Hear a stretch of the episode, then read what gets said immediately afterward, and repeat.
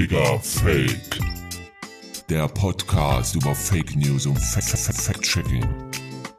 Mit Viktoria Graul.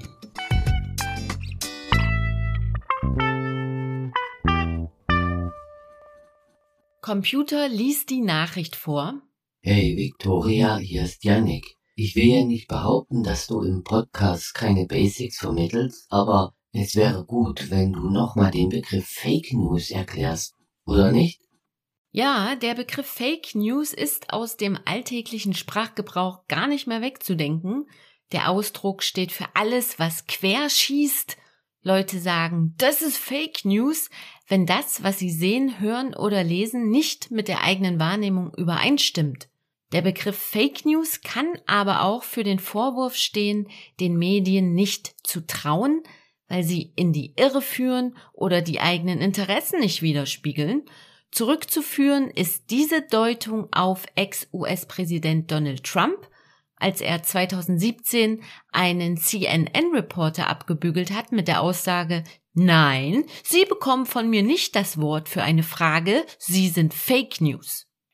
Generell lässt sich sagen, der Begriff Fake News ist ziemlich unpräzise, er steht für verschiedene Dinge, schlechtes journalistisches Handwerk zum Beispiel, Frustration, Missinformation, Desinformation, Manipulation, Lügen, Geschwurbel oder einfach Dinge, die blöd sind.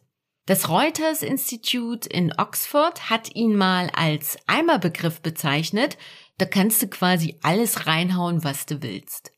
Ziemlich verstärkt kam der Begriff im Rahmen der US-Präsidentschaftswahlen 2016 in Gebrauch, damals im Zusammenhang mit verzerrten oder absichtlich vorgetäuschten, erfundenen Nachrichten, die auf Social-Media-Plattformen verbreitet wurden und nach dem Prinzip Clickbait funktionierten. Die Strategie dahinter, je mehr Leute auf einen Link klicken, desto höher liegen die Werbeeinnahmen auf der weitergeleiteten Website. Streng genommen umschreibt der Begriff Fake News daher ein Phänomen in den sozialen Netzwerken, Anders als Verschwörungstheorien, Mythen und Boulevardmedien, die auch ohne die Funktionslogiken von Social Media auskommen und schon vor dem Internetzeitalter existierten. Anstatt selbst das nächste Clickbait-Opfer von Fake News-Produzenten zu werden, geht lieber mal auf diggerfake.de. Da gibt's weitere Podcast-Episoden zu den Themen Medienkompetenz und Faktencheck.